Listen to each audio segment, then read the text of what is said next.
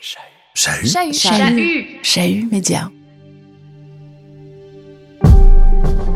Dans les épisodes précédents. Under Pressure. En 1979, le groupe britannique Queen achète le Mountain Studio, un studio d'enregistrement créé par Alex Grob quatre ans plus tôt et situé dans le casino de Montreux.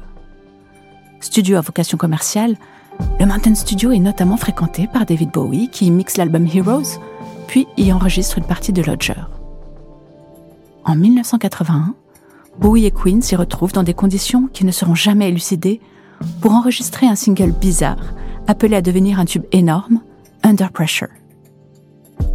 Pour le reste, Bowie et Queen se fréquentent quelquefois chez Claude Nobs, mais bon, rien n'indique une amitié particulière entre ces deux-là. Freddie Mercury. En vrai, on n'imaginait pas s'y intéresser quand on a commencé nos recherches sur Nina puis Bowie. Disons qu'on n'est pas fan hardcore du bonhomme, mais que Freddie s'est imposé dans ce programme. Alors pourquoi? D'abord parce qu'il revenait souvent dans les discussions qu'on avait avec les témoins de cette époque. Ensuite, parce que dès lors qu'il s'agit des années dorées du Mountain Studio, impossible de faire l'impasse sur Queen, les patrons des lieux. Enfin parce que lorsqu'on passe du temps à enquêter à Montreux, difficile d'échapper à Freddy. Place du marché, sa statue fait face au lac. Et chaque 5 septembre, date de son anniversaire, des centaines de fans viennent célébrer sa naissance.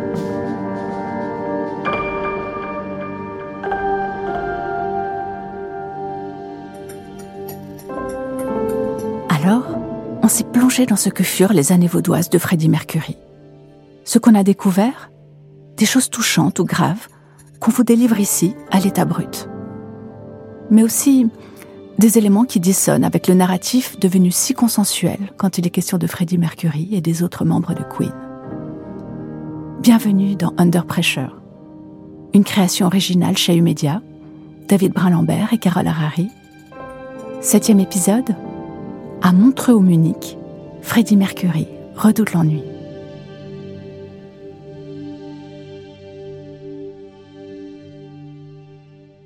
Quel genre de bonhomme était Mercury euh, Freddy était très discret, un peu timide d'ailleurs, très gentil, une voix très posée, très délicieux comme personnage. Thierry Amsalem, président de la Claude Nobs Foundation, directeur de Montre Sounds, compagnon de Claude Nobs. Assez effacé, on pouvait pas se douter qu'il puisse euh, aussi euh, jouer des personnages sur scène comme ça aussi exubérants, avec une telle énergie.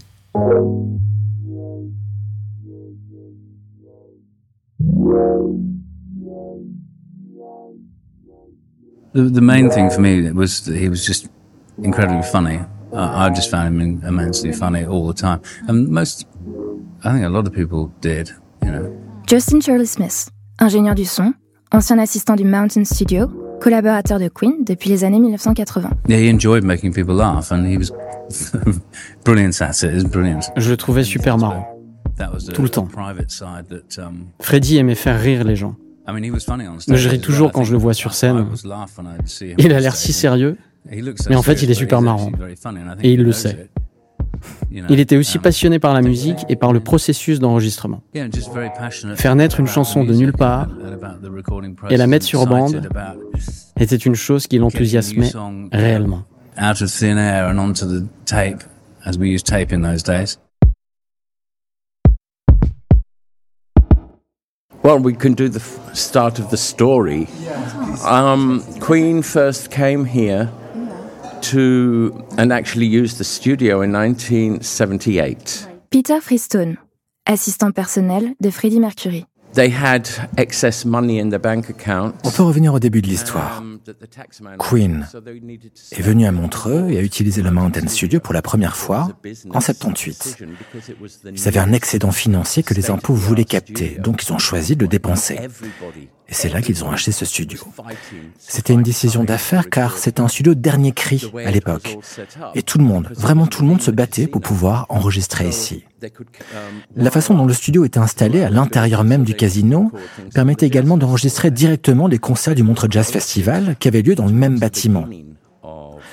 Quand Queen est devenu propriétaire du Mountain Studio, On a demandé à Freddie, ça te fait quoi d'être propriétaire du meilleur studio du monde? And Freddie said, well, the best place for that studio would be in the bottom of the lake. Et lui, il a répondu, la place de ce studio, c'est au fond du lac. On lui a demandé pourquoi. Il a répondu parce que il n'y a rien à faire ici. Et cela, c'était exactement ce que cherchaient la plupart des artistes qui venaient travailler à Montreux. Mais Freddy fonctionnait pas comme ça. Il avait besoin de divertissement afin de faire jaillir sa créativité. To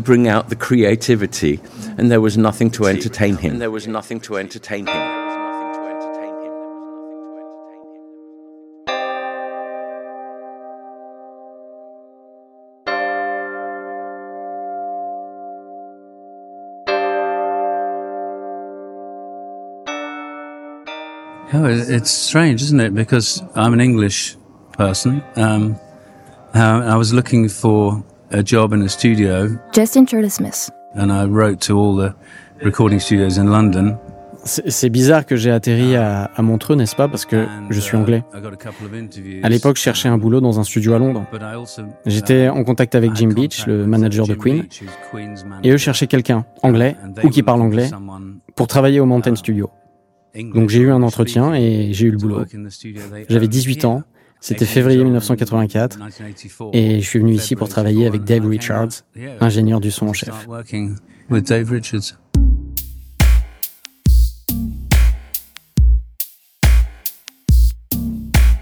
It was a commercial studio, so all kinds of other artists were here. uh, Um, and the day I walked C'était un studio commercial, donc il y avait plein d'autres artistes qui venaient y enregistrer. working with David Richards. Le jour où je suis arrivé, Queen as a band Chris Rea était là, en train de travailler avec David Richards. Queen n'était pas venu à Montreux depuis le mixage de l'album euh, Live Killers, plus ou moins. Or Je, me souviens pas. something like that. Um, oh no, hang on, no, they've done they've done things with uh, they've done Hot Space, part of Hot Space, and Under Pressure and stuff, haven't they? But they hadn't been there for the album before, The Works, because that was done in LA, in LA, I think. Ah non, ils avaient fait une partie de Hot Space And, et le single Under Pressure. Mais ils n'étaient pas Ah. venus ici pour enregistrer l'album d'après, The Works, qu'ils avaient fait à LA. Roger, as a solo artist, came Après un mois avec Chris Rea, Roger Taylor, le batteur de um, Queen, est venu pour travailler avec David Richards.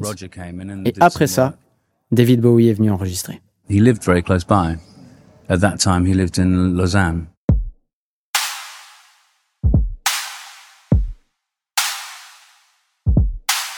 Under Pressure. We're talking about 1988, I think, or 89, when they were recording The Miracle. Justin Shirley Smith. They used to come in. I think I think they felt. Quand ils enregistraient The Miracle, on devait être entre When 1988 they et arrived as a 1989. band, um, Ils arrivaient et repartaient ensemble. Et je pense qu'ils se sentaient soudés en tant que groupe à cette époque. Quand ils arrivaient, ils amenaient leur entourage. Uh, Ça faisait pas mal de personnes. Problème, c'était pas un grand studio. Donc il était assez bondé parfois. Les sessions avec Queen ne commençaient pas avant le déjeuner, et puis ça durait selon qui avait le plus d'énergie à donner. Souvent on sortait manger dans un restaurant local, à une grande table avec plein de monde, euh, c'était marrant. Et puis souvent on revenait après le dîner et on travaillait jusqu'à tard dans la nuit. It certainly wasn't Freddie in charge, um, although he's very vocal. I mean, he, I mean, but they were all they would all say what they thought, and Freddie n'était pas seul aux all commandes, même s'il savait se faire entendre. uh. Tous les membres de Queen disaient ce qu'ils pensaient, et ils avaient tous des avis très tranchés. know, if- souvent différents. Ils décidaient à la majorité. Ils n'aimaient pas faire de compromis. Le compromis n'était pas considéré comme quelque chose de positif chez Queen. It wasn't seen as a good thing. Compromise, don't think. Freddy était la plupart du temps à Munich. Il passait beaucoup de temps à Munich et il venait ici pour enregistrer les voix, mais les trois autres étaient ici, évidemment, Brian, Roger et John. Vicky Voca, collaboratrice de Claude Nobs au sein de WEA, studio manager de Queen aux commandes du Mercury Phoenix Trust. Et ils travaillaient, ils travaillaient ensemble. Ils travaillaient, ils, se- ils- ils discutaient beaucoup, ils, euh, ça parlait beaucoup, ça s'engueulait beaucoup. Ça, c'est- chacun avait ses opinions. Il faut, il faut savoir que ce sont des, des caractères qui sont très très forts, les, enfin les quatre. Euh, mais à la fin, bah voilà, on, on avait le résultat qu'on avait. hein. C'était. euh,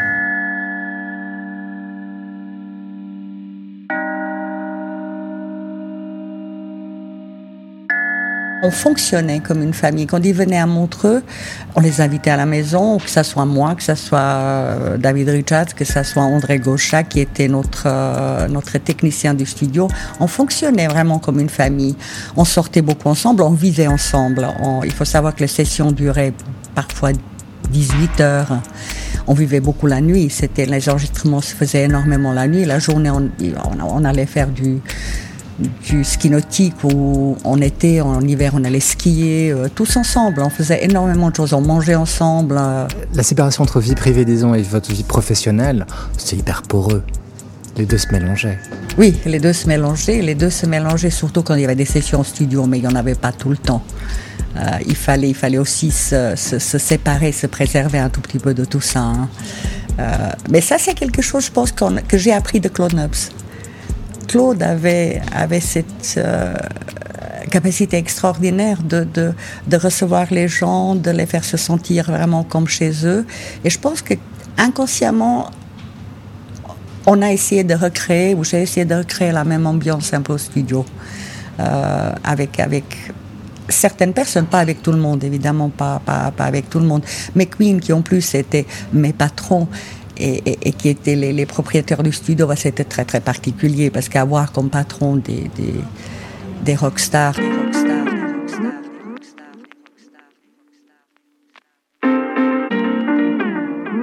Everybody looks at, looks at, at me on stage and they think that's how I am, like arrogant and you know, that's the way I know.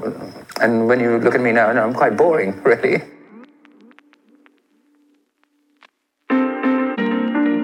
They worked as a democracy from beginning to end. Peter Friston. Um, Queen travaillait comme une démocratie. Freddie se voyait comme les 25% de um, Queen, mais pas plus. Ce qu'il détestait le plus, c'était quand la presse disait Freddie Mercury et son groupe Queen. Parce que c'était pas ça. Queen, c'était quatre membres à part égale, point barre. Il faut se rappeler que c'est l'un des seuls groupes au monde où chaque membre a eu un numéro 1 au hit parade. Donc chacun d'entre eux était tout aussi important que les autres.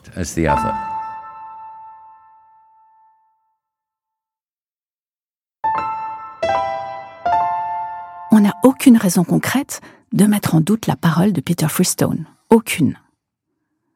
Pourtant, à mesure qu'on a posé des questions à lui ou à d'autres personnes concernant les relations entre les membres de Queen, quelque chose d'inexplicable, d'intangible, semblait dissonner, comme s'il s'agissait à tout prix pour nos interlocuteurs de coller une version des faits unique et indivisible. Une version officielle sur laquelle on se serait mis d'accord et dans laquelle les membres de Queen seraient toujours bienveillants les uns avec les autres et où la vie de groupe de rock poids lourd se déroule sans accroc particulier. En droite ligne de ce qui est compté dans le film familial Bohemian Rhapsody de Brand Singer paru en 2018. Un indice Eh bien, cet article paru dans The Guardian en mars 2016, où il est question de l'acteur Sacha Baron Cohen, pressenti à l'origine pour jouer le rôle de Freddie Mercury dans le biopic en question, et où on peut lire ceci. S'adressant à l'animateur radio américain Howard Stern, Sacha Baron Cohen a déclaré qu'il espérait présenter une vision intégrale du style de vie hédoniste de Freddie Mercury. Mais que les anciens membres du groupe Queen, à l'initiative du projet de biopic, étaient plus soucieux de protéger leur héritage. Le comédien et acteur a déclaré Un membre du groupe, je dirais pas qui, a dit Vous savez, c'est un film génial parce qu'il y a un truc incroyable qui se passe au milieu. J'ai dit euh, Qu'est-ce qui se passe au milieu du film? Et elle a fait, bah, tu sais, Freddy meurt. Et je lui ai dit, mais qu'est-ce qui se passe dans la deuxième moitié du film? Et elle m'a répondu, on voit comment le groupe continue malgré tout. Alors j'ai dit, mais écoute, personne ne va voir un film où le personnage principal meurt du sida et on voit comment le groupe continue. Il y a des histoires incroyables sur Freddie Mercury. Ce type était un sauvage. Il y a des histoires de petites personnes qui se promènent dans les fêtes avec des assiettes de cocaïne sur la tête. Mais selon Baron Cohen, les membres survivants de Queen ne voulaient pas que ces histoires soient racontées. Ils voulaient protéger leur héritage en tant que groupe.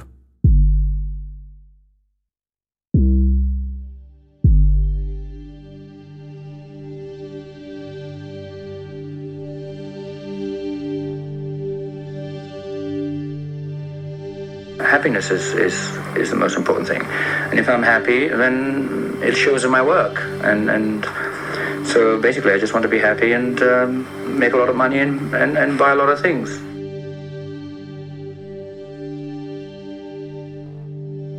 Claude knew everybody, everybody in the business, whether from the record recording company or the artists because of the jazz festival and he started off. Peter Freestone. When Freddie came, he was happy. Claude Nobs a fait bon accueil à Freddie.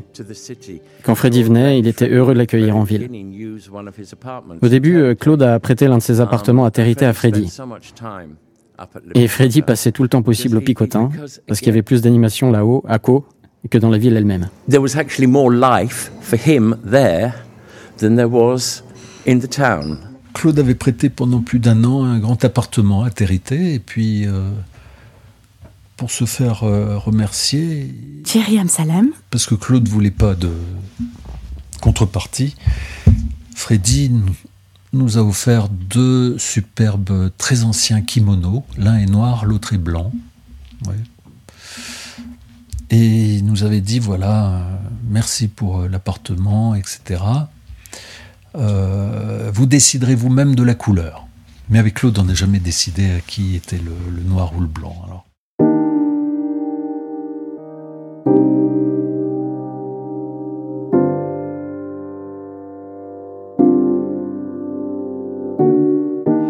Mais quand je l'ai connu, oui, la maladie était déjà installée. Euh, on le voyait pas tellement, mais bon. Et c'était une maladie qui faisait peur. On le savait, mais on n'en parlait pas. Euh, donc à la fois, euh, vous avez un, artiste euh, au sommet de sa gloire et puis qui sait qui, va disparaître prochainement. Donc c'est un, mélange assez funeste. Allez, il a décidé de s'installer ici. Euh... Vicky Voca quand il est tombé malade. Il est tombé malade et il a été harcelé par la presse anglaise euh, d'une manière qui était ignoble, vraiment. Ça, c'était, c'était extrêmement triste. Il ne pouvait plus faire un pas à Londres ou faire quoi que ce soit sans être harcelé. Donc il a décidé de se retirer et tout d'un coup, lui qui a toujours trouvé ce, ces lieux un peu endormis, un peu, un peu, un peu trop calme à son goût, est venu ici et a adoré. Les dernières deux, ans, de deux années de sa vie, il, a, il les a passées ici à Montreux. Il a vraiment, il était en paix. Il a adoré ce lieu. Je pense qu'il a toujours aimé, mais euh, il y avait aussi cet attrait pour la vie. Euh, il faut imaginer ce qu'était la vie à l'époque. C'était la liberté totale. On n'avait pas le sida, on n'avait pas, on n'avait rien. Je veux dire, c'était la liberté totale et complète. On, on s'amusait. La vie était vraiment un, un, un, terrain de jeu immense. Mm. Je suis nostalgique de, de l'innocence et de, de, de, la légèreté qu'on avait dans ce temps-là. Après, tout a changé. Évidemment, tout a basculé. Euh, euh, SIDA est arrivé, on devait faire attention. Je, je pense que tout ça a apporté, euh, même dans, dans, dans, le monde, dans le monde de la musique, ça a apporté une certaine méfiance, une certaine, un, un, peu une certaine lourdeur aussi. Se, ouais. Tout à fait, oui, oui, oui. oui, oui.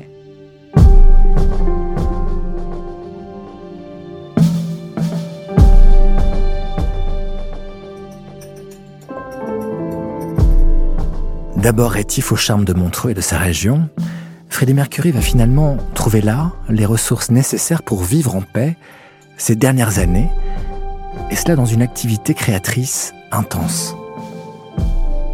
Le calme du lac, les journées ordinaires, le jardinage et les promenades quotidiennes, aussi la toute dernière session studio de Freddie Mercury, ce sont ces instantanés que notre série documentaire raconte dans son huitième et dernier volet.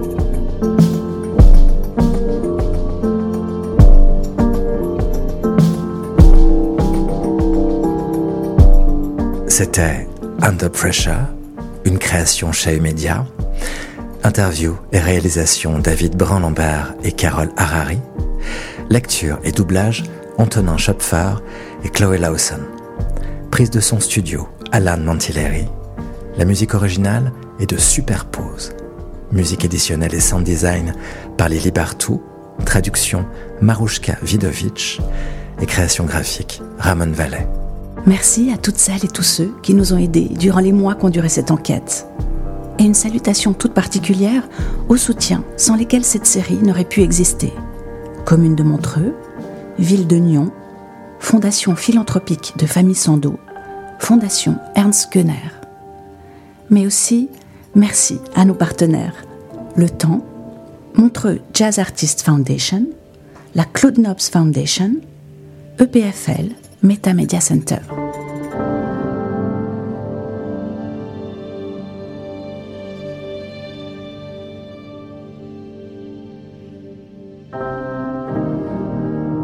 Pouvez retrouver tous les épisodes de Under Pressure sur le site de Chahut Media, chahut.ch, et sur l'ensemble des plateformes de diffusion de podcasts.